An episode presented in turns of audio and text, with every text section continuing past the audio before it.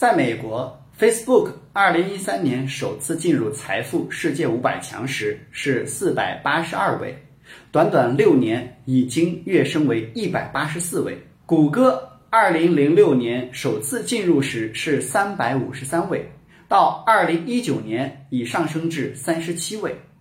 亚马逊二零零二年首次进入榜单是四百九十二位，到二零一九年已名列第十三位。在中国，腾讯二零一七年首次进入榜单，四百七十八位，二零一九年上升至二百三十七位。阿里巴巴二零一七年首次入榜，四百六十二位，二零一九年上升至一百八十二位。京东二零一六年首次入榜，三百六十六位，二零一九年上升至一百九十三位。这样的故事还在继续。二零二零年二月四日。造车新势力特斯拉的股票价格达到最高峰九百六十八美元，市值一度超过一千五百亿美元，仅次于丰田公司，比美国三大汽车巨头福特、通用和克莱斯勒的市值之和还要高几百亿。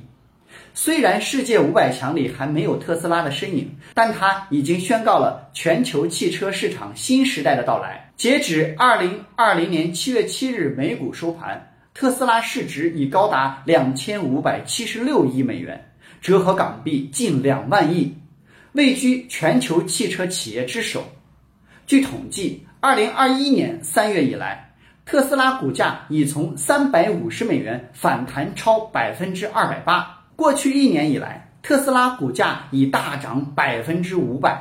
如果再将时间轴拉长，自二零一零年六月上市以来，股价已大涨百分之五千七百五十六，总市值也一路飙升。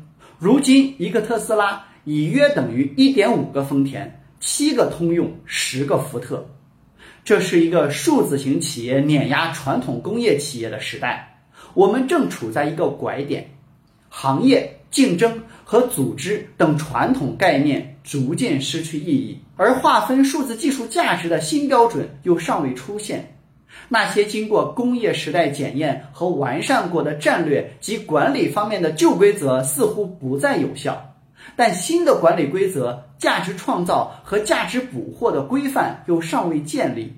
诞生于后工业时代的数字化企业纷纷崛起。他们的管理原则和实践与工业时代的企业截然不同。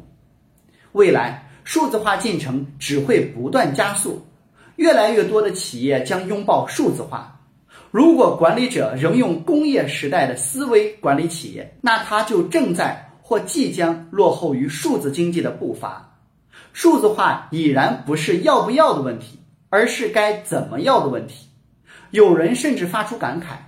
不能数字化的企业将成为时代的遗孤。点击下方购物车可以购买书籍，关注我可以免费获取资料，欢迎转发分享，谢谢你。